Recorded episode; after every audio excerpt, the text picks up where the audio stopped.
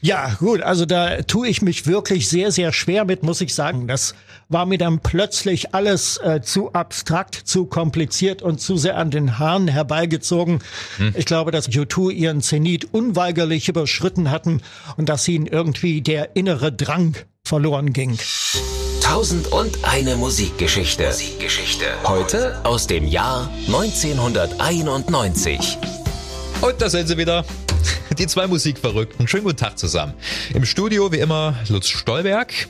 Radiojournalist, Buchautor und vor allem Musikexperte.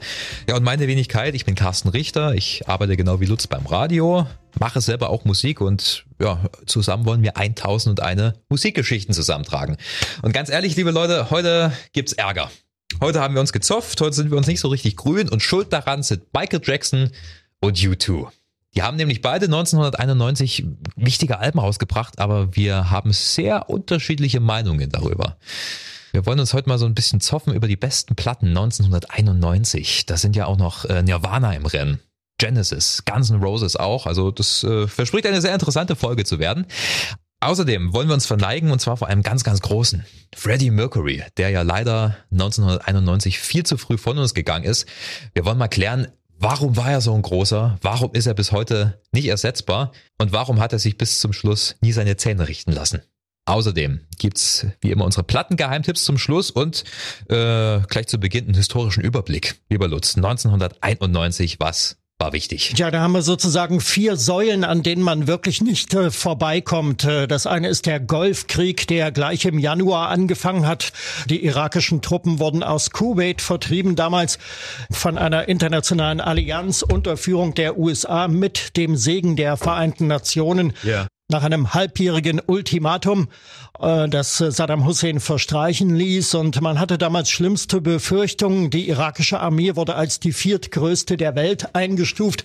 Und man sprach wirklich, es wurde schon äh, geungt von einem neuen Weltkrieg.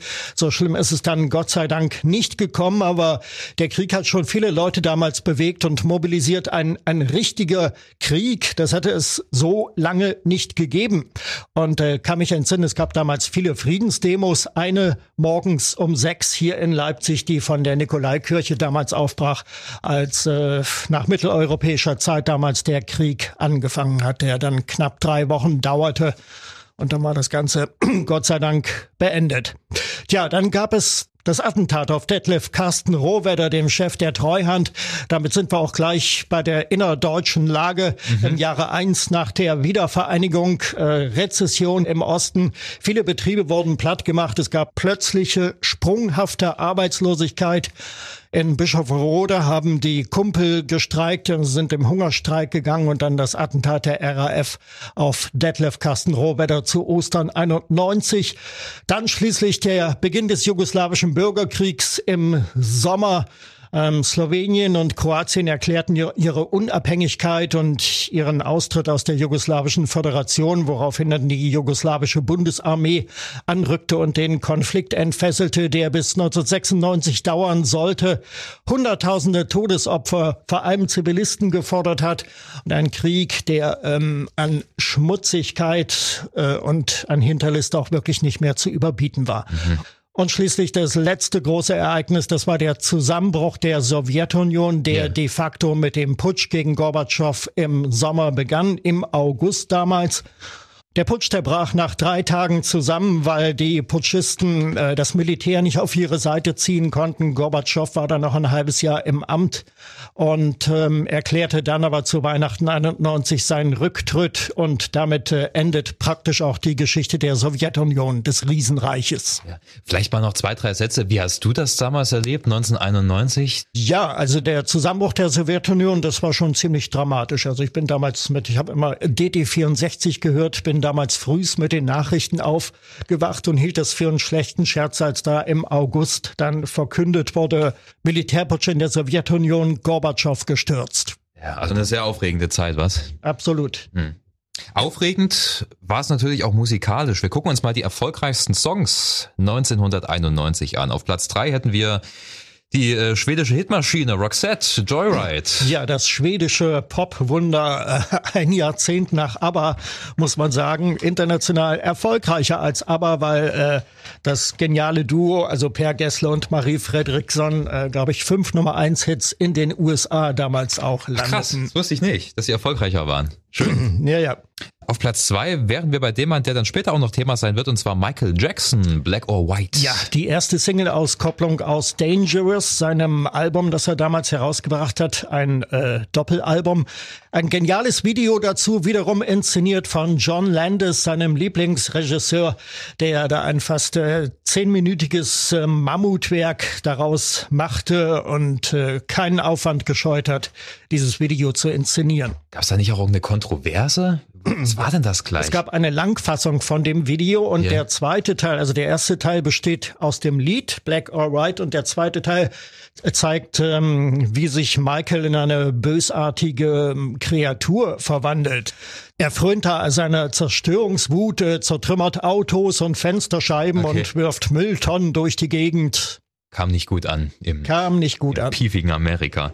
Äh, auf Platz eins hätten wir Filmmusik, Brian Adams, Everything I Do, I Do It For You. Genau, aus einem, äh, aus einem Kevin Costner Film und zwar Robin Hood. Eine Gemeinschaftskomposition von Brian Adams, von dem Produzenten äh, Robert Lang und äh, von Michael Kamen, dem berühmten Klassik Arrangeur, der viel, mit seinem Orchester für so viele Rockstars gearbeitet ja. hat, der hat da auch noch ein bisschen mitgemischt. Neuer Rekord damals, 16 Wochen Platz 1 in Großbritannien. Das hat es davor und auch danach nicht mehr gegeben. Und dann nicht zu vergessen, in Deutschland der Song des Jahres, elf Wochen die Nummer eins, das waren die Scorpions mit ah, Wind of ja. Change, Wind des Wandels, womit wir wieder bei Gorbatschow und der Perestroika sind. Entstanden ist der Song schon 1988, als die Scorpions in Moskau gespielt haben und damals von Gorbatschow im Kreml empfangen worden sind. Und daraufhin haben sie also diese große Wendehymne damals geschrieben. Yeah. Wusstest du, dass es auch eine russische Version davon gibt? Ja. ich finde sie aber wirklich nicht sehr gelungen. Nein. Okay, soviel zu den großen Songs. Und jetzt, lieber Lutz, jetzt gibt's Streit. Tausend und eine Musikgeschichte. Heute aus dem Jahr 1991. Zeit für einen kleinen Plattenstreit. Anfang der 90er sind ja so dermaßen viele großartige Platten rausgekommen, also wirklich Alben, die in die Musikgeschichte eingegangen sind, dass Lutz und ich uns nicht einigen können. Welche Platte ist die beste 1991? Wir sind uns da wirklich äh, nicht grün. Was haben wir zur Auswahl? Ja, es sind ja so viele Platten damals gleichzeitig erschienen und gegen Jahresende konkurrierten drei große um die Spitze in den amerikanischen Charts vor allem.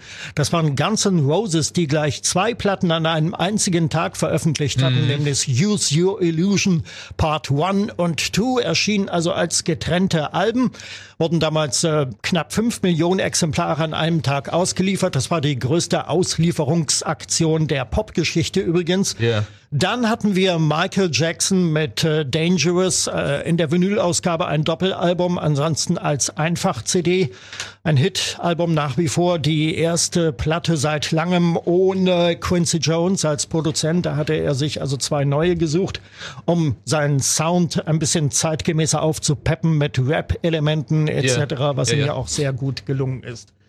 Und dann eine Größe, mit der niemand gerechnet hatte, aus Seattle, eine noch völlig unbekannte Band namens Nirvana, die äh, mit Butch Vig einen kongenialen Produzenten gefunden mhm. hat, der aus ihrem äh, wilden Grunge ähm, naja, ein doch allgemein verträgliches Album gemacht hat und das Album hieß Nevermind. Das war also praktisch der Schlachtruf ähm, des Grunge damals, ja. der eine Lawine lostrat, eine neue Modeströmung, den Sound der 90er. Und ähm, das Label Geffen Records ließ damals äh, zunächst nur 30.000 Exemplare pressen. Man meinte, wenn man die verkauft, dann habe man schon viel erreicht. Es wurden dann später aber 30 Millionen verkaufte ja, Platten ja. daraus. Und äh, Nirvana mit Nevermind hat dann Michael Jackson mit Dangerous von der Spitze der Charts vertrieben. Ja. Außerdem dürfen wir nicht vergessen, äh, Genesis, letzte Platte mit Phil Collins als Sänger. Ja, genau. In der Vinylausgabe ebenfalls ein Doppelalbum. We Can't Dance heißt die Scheibe. Sind viele gute Titel drauf, allerdings kein Konzeptwerk und das hat mich immer ein bisschen gestört. Das haben Genesis damals, sie sind bei Wetten das aufgetreten mit der Single-Auskopplung No Son of Mine und sie haben damals also eingeräumt, dass das äh, im Gegensatz zu vielen früheren Genesis-Alben äh, kein am Reißbrett konstruiertes Konzeptwerk ist, sondern dass sie äh, im Studio mehr oder weniger zusammen improvisiert haben. Yeah. Und zu guter Letzt würde ich noch mit in unser Ranking äh, U2 aufnehmen. Achtung, Baby. Ja, gut, also da tue ich mich wirklich sehr, sehr schwer mit, muss ich sagen, weil ich kann eigentlich mit U2 nach 1987, also nach Joshua Tree eigentlich wenig anfangen. Das war mir dann plötzlich alles äh, zu abstrakt, zu kompliziert und zu sehr an den Haaren herbeigezogen. Hm. Ich glaube, dass mit äh, Joshua Tree äh, U2 ihren Zenit unweigerlich überschritten hatten und dass ihnen irgendwie der innere Drang danach verloren ging. So, und da sind wir schon mittendrin. Für mich ist es das beste Album 91. Tatsächlich. Achtung, Baby, ja. U2 waren ja damals in der Sackgasse. Die wollten weg von ihrem alten Image, weg von der sozialkritischen Rockschiene, die wollten sich musikalisch vor allem neu ausrichten, aber sie hatten keine Ahnung wie. Ein Teil der Band wollte Richtung elektronische Musik, der andere wollte Bluesrock spielen. Das ist jetzt natürlich nicht so leicht miteinander vereinbar. Und damals hatten sie sich in die Berliner Hansa-Studios zurückgezogen. Die berühmten Hansa-Studios, wo auch schon Bowie und Depeche Mode aufgenommen haben. Äh, und sie wollten so ein bisschen die Wendestimmung in Deutschland auf sich wirken lassen. Aber zustande gebracht haben sie nix. Gar nix bis sie dann einen ganz simplen Song geschrieben haben, und zwar One. Kennt jeder. Eine tolle Ballade über ja, die Schwierigkeiten innerhalb einer Beziehung.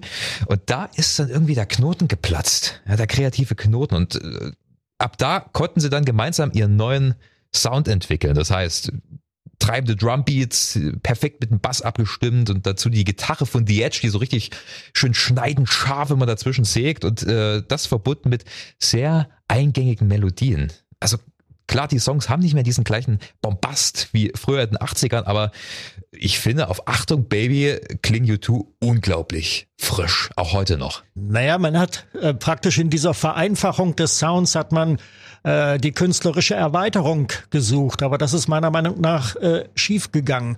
Also YouTube bis 1987 äh, haben Songs zum Identifizieren geliefert. Yeah. Sie hatten ähm, gute Ideen, politische Ideen auch und irgendwann war das alles ausgeschöpft und äh, die Show musste aber irgendwie weitergehen und dann haben sie also diese, diese Deutschtümelei da, dieses Kokettieren mit der deutschen Wiedervereinigung in dem deutschen Albumtitel Achtung Baby und einem äh, Trabi da auf dem Frontcover ähm, dann aufgegriffen yeah. und äh, das wirkte für mich dann irgendwie nicht mehr überzeugend. Also es war für mich, als wäre es eine andere Band.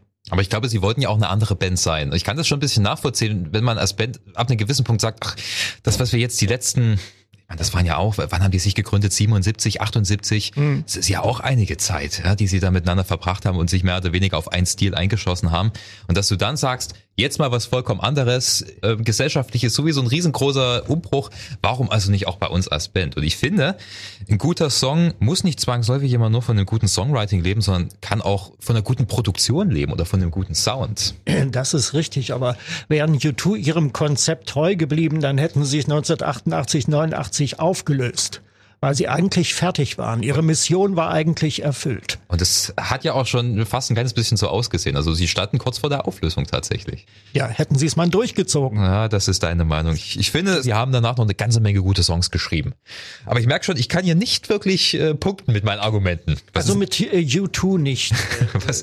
Das ist richtig. Okay. Was ist dein Favorit 91? Mein Favorit 91 ist Michael Jackson mit Dangerous. Das ist wirklich eine Platte, die äh, von Vielfalt Vielfalt nur so strotzt. Ich habe bis dahin Michael Jackson als Gesamtkunstwerk betrachtet, aber mit dieser Platte hat er richtig und eindringlich gezeigt, was er musikalisch drauf hat. Er wollte ja damals selbst, also nachdem er das meistverkaufte Album mit Thriller äh, zu Beginn der 80er geliefert hatte, nun mit Dangerous ähm, das beste Album aller Zeiten liefert. Das hat er auch vollmundig gegenüber seiner Plattenfirma damals äh, erklärt und er hat keinen Aufwand gescheut, hat sich gleich äh, zwei Produzenten ins Boot geholt, äh, Teddy Riley und Bill Botwell. Und ähm, ja, also was bietet Dangerous eigentlich? Da haben wir alles. Da haben wir Rap, da haben wir den funky Michael Jackson, wie wir ihn kennen. Wir haben Heavy Metal Gitarren. Slash von Guns N' Roses hat Yeah. ein Gastspiel gegeben bei äh, Give In To Me bei dem äh, Song. Stephanie von Monaco hat auch bei einem Track äh, mitgesungen, In The Closed. Und äh, ein bisschen Beethoven haben wir auch, also ein musikalisches Zitat aus der neunten Sinfonie. Da gab es noch einen Urheberrechtsstreit damals, der sich dann aber so in Wohlgefallen auflöste. Und äh, in manchen Tracks, insbesondere bei Gone Too Soon, ist eine wunderbare Ballade, da singt Michael Jackson sogar ein bisschen wie Barbara Streisand. Also diese Vielfalt, das war sein Anspruch damals. Das beste Album aller Zeiten ist wohl nicht daraus geworden, aber eine verdammt gute Platte. Und für mich der Zenit von Michael Jackson als Interpret und auch als Songschreiber. Und das sehe ich eben nicht so. Klar, es ist ein wichtiges Album der frühen 90ern, ohne Frage. Und auch alles sauber produziert, gute Gesangsleistung, das äh, stelle ich überhaupt nicht in Frage, aber mir passt der Sound nicht in den Kram. Weißt du, die Beats, diese Drumbeats, das Schlagzeug, das ist mir viel zu aufdringlich. Das wirkt auf mich so ein bisschen wie, jetzt müssen wir mal zeigen, was wir alles aus unserem Drumcomputer rausholen können. Er, er hat sich ja sehr diesem New Jack Swing verschrieben, also Hip-Hop, R&B gemischt mit Keyboard-Samples und dem sehr dominanten Drum-Sound. Und ich finde, es passt einfach nicht zu Jackson. Das sind ja also maximal vier oder fünf von, von über 20 äh, Songs insgesamt. Nee. Also, das Album wird schon sehr dadurch geprägt, meiner Meinung nach. Die besten Songs sind tatsächlich die, wo das Schlagzeug nicht so im Vordergrund steht. Zum Beispiel ähm, Who Is It? Das ist eine schöne Nummer. Da äh, passt alles wunderbar. Aber beim Rest, naja, habe ich so ein bisschen meine Probleme. Und, und, und auf der anderen Seite gibt's dann wieder solche Songs wie Hear the World, solche Überballaden, wo ich dann wieder sagen muss, also ganz ehrlich, äh, Ja, das bitte ist so nicht. We Are the World Teil 2 eigentlich Ja. äh, für mich. Die finde ich auch nicht so gelungen, aber äh, das Anliegen ist äußerst ehrenwert. Also ähm, ich finde ja schön, dass er sich mehr Richtung Urban Sounds orientiert. Er hat ja auch immer die Zeichen der Zeit erkannt. Er hat sich ja nicht ohne Grund von Quincy Ja. Jones getrennt. Er hat ja gesagt, ich will jetzt mal was anderes machen, was ein bisschen zeitgemäßer ist, was sich vielleicht auch an das jüngere Publikum richtet. Äh, alles wunderbare Gründe, aber ich finde, es gelingt ihm nicht so wunderbar. Es sind keine schlechten Songs, aber ähm, für mich verpufft die Wirkung. Ja, wir reden hier über den King of Pop und wenn wir über Pop reden, da müssen wir natürlich auch die Marktstrategien mit begutachten und dazu zählt auch das multimediale Konzept. Also als Videokünstler lief Jackson mit Hilfe erfahrener Regisseure und mit Hilfe großen Aufwandes erneut zur Hochform auf und äh, das kann man eigentlich nicht getrennt betrachten. Also Das ist allerdings das wahr. Video ja. zu Black or White haben wir schon äh, erwähnt mit John Landis. Dann gab es für die zweite äh, Single-Auskopplung Remember the Time auch fast ein Werk in Spielfilmlänge mit äh, Eddie Murphy, der da Ach mitgespielt ja, hat. stimmt, stimmt. Remember the Time ist eigentlich auch eine coole Nummer. Die erinnert mich nämlich so ein kleines bisschen an den spät 70er Jackson. So die Zeit von Off the Wall. Also ja, schön funky. Äh, da passt's. Aber nochmal, wenn er schon als King of Pop bezeichnet wird, dann lege ich natürlich auch sehr strenge Maßstäbe an und ich finde, er erreicht hier wirklich äh, kein königliches Niveau. Tut mir leid. Also mein Favorit nach wie vor U2 mit Achtung Baby. Also Auf, auf Platz zwei würde ich dann tatsächlich Nirvana setzen. Können wir uns darauf wenigstens Nevermind, einigen? äh, ja, Nevermind finde ich ganz okay. Wobei, ich habe es schon erwähnt, dieser äh, Produzent da viel dazu beigetragen hat, dass das Butch Album Vig, ja, überhaupt guter so Mann, äh, populär geworden ist.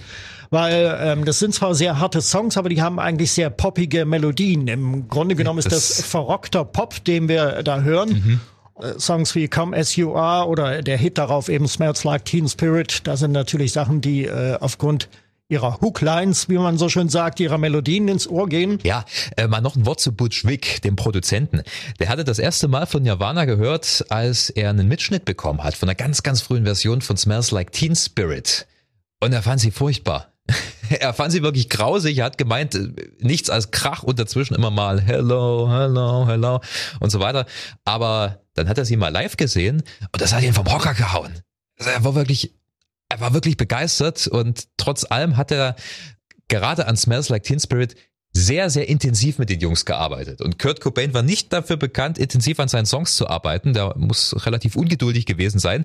Also die haben sich dann richtig reingekniet. Das, der Erfolg kommt nicht von ungefähr. Die haben schon hart an der Platte gearbeitet. Aber so eingängig die Songs dadurch geworden sind, die Texte sind ja trotzdem düster. Ja, Generation X genau. und so weiter das hat und die Politikverdrossenheit der jungen Leute. Dann haben wir ein Werk wie äh, Polly, wo ähm, das Martyrium eines 14-jährigen Mädchens, das entführt und vergewaltigt wurde, mhm. ähm, geschildert wird, aus Sicht des Täters übrigens. Äh, ja, so ein bisschen Genie und Falco kommt da hoch. Klar, sehr düster, aber man muss sich auch mal überlegen, woher Grunge überhaupt kommt. Das ist ja eine Mischung aus Hard Rock, aus Indie Rock und äh, Punk mit der entsprechenden Attitüde. Ich selber bin ein großer Fan von Grunge, nicht nur Nirvana, sondern auch Kollegen wie Soundgarden, Alice in Chains, Pearl Jam oder Alternative Bands wie Dinosaur Jr. und den Pixies. Also damals Ende der 80er, Anfang der 90er war eine Menge gutes Zeug unterwegs in Amerika. Und ich finde es im Fall von Nirvana echt beachtlich, dass so eine kleine abgeranzte Underground-Band aus Seattle Top-Acts wie Michael Jackson auf einmal abgelöst haben in den Charts. Ja? Mhm, ja. Also das, da, da ist dann auf einmal so ein ganz harter Bruch gewesen, 91, 92. Und vor allem deswegen hat das einen hohen Stellenwert für mich, das Album. Das ist richtig. Ähm, es gab aber noch viele andere geniale Grunge-Bands und ich wage die These, dass ähm, Nirvana eine der meist überschätzten Bands der Rockgeschichte überhaupt ist. Wäre ja. Kurt Cobain nicht diesen Märtyrertod 1994 da ähm, gestorben und dann wäre er nicht zur Legende geworden und dann würde sich vermutlich heute kein Mensch mehr um Nirvana kümmern und sie wären in die Zweitklassigkeit abgerutscht. Es, es steht und fällt mit Kurt Cobain und seiner Personality. Äh, sicher, sicher. Und ich finde auch nicht, dass es das beste Nirvana-Album ist. In Utero finde ich besser. Das ist dann ein späteres ja. Werk. Das ist ein bisschen experimenteller. Richtig. Äh, aber trotzdem, Nevermind passt halt perfekt auf den Zeitgeist damals, Anfang der 90er. Und ist aus dem Grund schon eine wichtige, einflussreiche Platte. Und hat davon abgesehen coole Songs. Also einigen wir uns mal auf Platz zwei der besten Alben 1991, okay? Ja, also dem stimme ich zu, wie schon gesagt. Ja. ja. Was machen wir denn jetzt mit Genesis? We Can't Dance. Handwerklich ist es ja eine feine Platte, aber ich habe das Gefühl, die haben damals schon ihren Zenit überschritten. Äh, also da war es wirklich bloß noch gute Radiomusik. Jesus He Knows Me, guter Song oder No Sun of Mine, alles tolle Radiosongs. Zum Beispiel. Aber wie gesagt, das war ein Zufallsprodukt und Zufallsprodukte, also die so im Studio entstehen, beim Improvisieren etc., äh, standen dieser Band nicht so gut. Eine, eine große Tournee gab's da noch und sogar ein Auto-Sondermodell. Ähm, VW aus, war das, oder? VW, ein Golf war das, ja genau, ein ja. VW Golf Genesis, ja das war ja dann letztendlich ein klares Zeichen für einen kommerziellen Ausverkauf, oder? äh, und zu guter Letzt. Übrigens habe ich, wollte ich noch anfügen, die Platte damals für 11 D-Mark bekommen. Ja. Und das kam so. Ähm, ich habe mir also die Vinyl-Ausgabe gekauft, Doppelalbum, aber beide Platten waren in einem Cover drin, steckten zusammen. Das hat derjenige bei Karstadt, der offenbar die Platte ausgepreist hat, äh, wahrscheinlich nicht gewusst. Und da hat er da 11 D-Mark äh, dann da draufgeklebt. Doppelalbum, ein nagelneues für 11 D-Mark damals bekommen. Wäre es noch eine bessere Platte gewesen, ne? Ja. äh, wir haben noch Guns N' Roses mit Use Your Illusion 1 und 2. Ja, ein PR-Gag ohnegleichen, zwei Alben an einem Tag äh, zu veröffentlichen und ähm, in der höchsten Auslieferungsrate von knapp fünf Millionen Exemplaren, die an einem Tag da ausgeliefert wurden mhm. an die Schallplattenläden in den USA. Das hat es alles noch nicht gegeben. Waren aber eine gute Band damals, muss man sagen. Verfechter des Stadionrock, ja. da waren sie einzigartig. Einige gute Coverversionen gibt's äh, auf der Platte, also ja. Live and Let Die von Paul McCartney das und wollte ich dich gerade fragen, was du als großer Beatles-Experte äh, davon hältst. Live and Let Die, das war ja ein McCartney Wings Bond Soundtrack ja. von äh, 73, nee 72, 73? Ja, 73, der, ja. der erste Bond mit Roger Moore. Ich find's gut gemacht, äh, die kann bestehen, diese Version, absolut. Ja. Ich bin ein Fan von Slash als Gitarrist, weil er hat den klassischen Hardrock sehr gut und sehr frisch aufgemotzt und ähm, in die 90er geholt.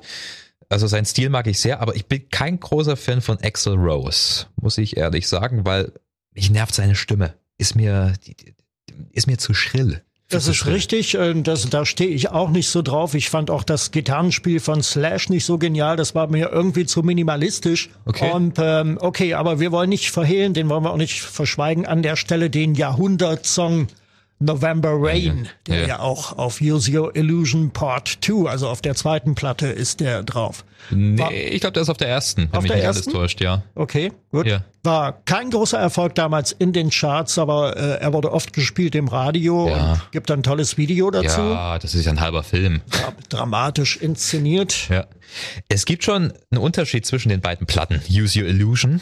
Die erste, die muss wohl noch in den 80ern entstanden sein und die zweite äh, haben sie Anfang der 90er geschrieben, also wirklich kurz vor Veröffentlichung. Und deswegen klingt die zweite auch ein bisschen erdiger, ein bisschen mehr nach Blues Rock. Ähm, und ich habe auch mal gehört, angeblich wäre die zweite Platte innerhalb von ein paar Nächten zu Hause bei Slash entstanden. Also die haben sich mit ihren Akustikgitarren getroffen, sich wahrscheinlich auch ein paar Substanzen eingeflößt und dann dieses Album geschrieben. Keine Ahnung, ob das stimmt. Kann gut möglich sein. Äh, denn wenn man diesen Platten was vorwerfen kann, dann, dass sie irgendwie nicht ausgereift wirken. Es sind gute Songs drauf, also gerade auf der zweiten Civil War, gleich der erste Song, ist eine geile Nummer, aber es fehlt was. Also sie hätten ein kleines bisschen mehr Arbeit reinstecken können. Und mir gefällt immer noch Appetite for Destruction, also das Debütalbum von Guns N' Roses von äh, 87, deutlich besser. Hat die besseren Songs, finde ich. Also, das sehe ich auch so. Aber als Live-Act konnten sie aber absolut äh, bestehen. Damals Ja. Ähm, ja der Act für Stadionkonzerte und DD64 hat damals, das fiel dann aber schon ins Jahr 1992 rein, ein äh, Guns N' Roses Konzert aus Paris live übertragen im Radio. Schön, cool. Ja klar, also Guns N' Roses ist natürlich vor allem eine geile Liveband gewesen und übrigens sind sie es jetzt immer noch. Also wenn die mal in der Stadt sind, unbedingt hingehen, lohnt sich.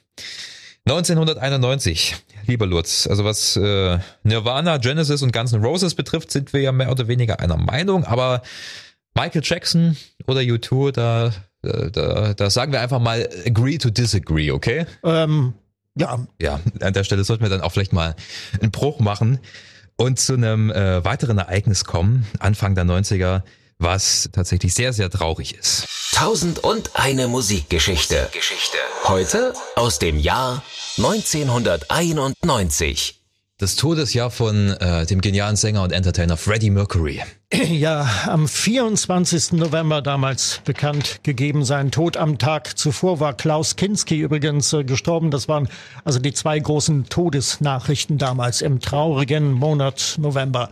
Freddie Mercury, einen Tag vor seinem Ableben wurde bekannt gegeben, das rauschte auch durch die Weltpresse, dass er an AIDS erkrankt ist und zwar sehr schwer und dann am nächsten Tag halt die Todesnachricht. Ja, das äh, bis zuletzt geheim gehalten. Ne? Das äh, ist aber auch wieder typisch für Freddie Mercury. Die letzte Platte Innuendo, die ja schon im Frühjahr erschienen war, ein großer Wurf, wie ich finde, und die war schon unter erschwerten Bedingungen entstanden. Also da war für den Mercury, man hört es ihm nicht an, Ja. schon von der Krankheit gezeichnet. Er Show war, Must äh, Go On zum Beispiel, ja. der Song. Ja, da ja. hört man in keinster Weise, dass es ihm schlecht geht, oder? Und trotzdem musste er ständig Pausen machen. Richtig. Da passt dann auch der Songtext von äh, Show Must Go On. My makeup may be flaking, but my smile still stays on. Also mein Make-up plättert ab, aber mein Lächeln bleibt. Er hat, er hat schon für die Bühne gelebt, oder? Es war auf jeden Fall ein, ein großer Showman. Das war seine Stärke. Das kann man wohl sagen. Also der Showman absolut, der ja die große Pose auf der Bühne liebte, der seinen unendlichen Narzissmus selbst und genial inszenierte nach außen hin, der wie ein selbstverliebter Gockel über die Bühne stapfte und ähm, alles in Grund und Boden sang. Es war, weiß Gott, nicht nur die Pose, sondern Ja. auch sein Vermächtnis als Sänger. Das bleibt. Als Sänger war er vielleicht der Größte. Was für eine Wirkung hatte eigentlich sein Tod? 1991, 92. ähm, dass Innuendo in den Charts wieder nach oben kletterte und dass sich diverse Singles äh, wieder platzierten und äh, Bohemian Rhapsody, der Klassiker aus 75, Ja. schnellte dann wieder an die Spitze in den Singlecharts von Großbritannien, wurde also wieder Nummer eins. Ich glaube, ein Jahr später gab es dann auch so ein großes Tribute-Konzert. Ja, das war im Frühjahr 92 dann in Wembley in London das Tribute-Konzert mit äh, alle Größen haben damals mitgemacht. Äh, die Eurythmics, George Michael war dabei und und und. Und Freddie spielt ja auch heute noch eine Rolle. Ja, also die Rolle, dass er quasi nicht zu ersetzen ist. Man hat das ja nun mit mehreren Frontleuten da inzwischen schon versucht. Paul Rogers. Und äh, Free. Und, ja, fr- früher bei Free gesungen, Ja, oder? ja, genau. Und äh, Adam Lambert, die machen ihre Sache eigentlich ganz gut. Alles sehr respektabel, sehr akzeptabel, aber das wird einem immer wieder schmerzlich bewusst. Freddie Mercury ist nicht zu ersetzen. Es gibt keinen wie ihn. Freddys Gesang ist übrigens auch Thema in der Wissenschaft. Es gibt verschiedene Publikationen darüber, warum er so ein genialer Sänger war. Und Forscher meinen, das liegt vor allem an seinem Vibrator. Also das Phänomen, wenn, wenn man einen Ton hält, dann, dann schwankt ja die Stimme so leicht. Ah, äh, jetzt mal übertrieben dargestellt. Und bei Freddy äh, muss diese Schwingung wohl unglaublich schnell gewesen sein noch schneller als bei ausgebildeten klassischen Musikern und das äh, macht wohl seinen Reiz aus. Und andererseits natürlich hat er mit drei Oktaven auch einen ziemlich großen Stimmumfang. Den auf jeden Fall und er hat natürlich ein sehr eigentümliches Timbre, also es ist eine Stimme, die du unter Millionen herausgehört hast. Übrigens, angeblich hat sich Freddie nur aus einem Grund seine Zähne niemals richten lassen. Er hatte ja so ein ja, sehr dominantes Gebiss. Äh, und zwar, weil er Angst hatte, dass sich dadurch seine Stimme verändert. Er hatte Angst, dass sich die Klangfarbe verändert, was aber wissenschaftlich gesehen Blödsinn ist, weil das hat nichts mit den Zähnen zu tun. Aber gut. Starallüren, ne?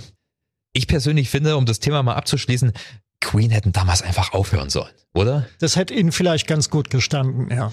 Tausend und eine Musikgeschichte. Geschichte. Heute aus dem Jahr 1991. Wir kommen zu guter Letzt zu unseren Platten-Geheimtipps. Lutz, was hast du auf dem Schirm, was vielleicht viele jetzt nicht unbedingt äh, sofort mit 91 verbinden? Ja gut, äh, ein, ein Album oder eine Band, die damals ähm, auch schon bekannt war, aber die ich für mich entdeckt habe durch diese Scheibe Out of Time. Das war REM aus mhm. Amerika mit Michael Stipe.